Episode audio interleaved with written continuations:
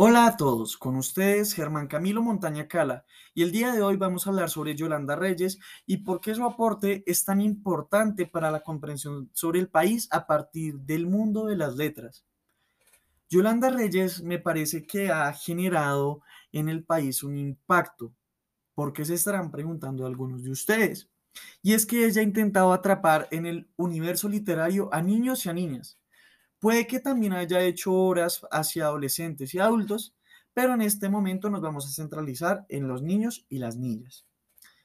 Me parece muy importante su aporte porque a partir de sus obras literarias quiere promover una educación diferente y un gusto desde una muy temprana edad, que es la etapa perfecta en la que podemos empezar a culturizar y hacer que los niños empiecen a tener una mejor imaginación para un futuro mejor, porque es desde esa etapa es cuando se empieza a aprender. Adicionalmente, Reyes también ha fundado una organización que se llama Espantapájaros, Espantapájaros, en donde se promueve la lectura para la primera infancia y para los padres de familia.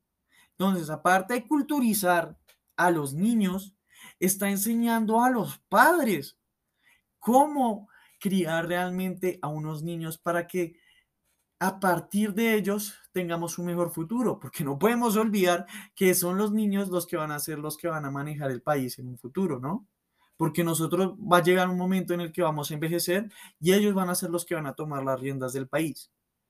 Ahora bien, es por eso que una de sus frases célebres sea Leer es el primer paso para aprender a escribir y escribir es pensar de una manera organizada.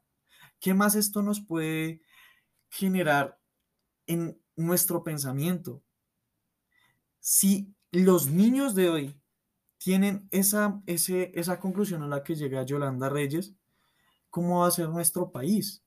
Va a ser un país que va a ser equitativo, que va a ser gobernado por personas que realmente valen la pena porque saben que lo que están haciendo es por un bien común.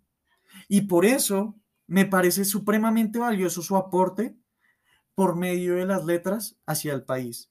Me parece que Yolanda Reyes es una de las autores más importantes que tiene el país actualmente y reitero, se le debe seguir dando importancia a la educación y a la literatura a una temprana edad, pero de una manera agradable, como es la que quiere Yolanda Reyes a través de sus libros. Agradezco su atención y su comprensión y nos veremos en un siguiente podcast. Hasta luego.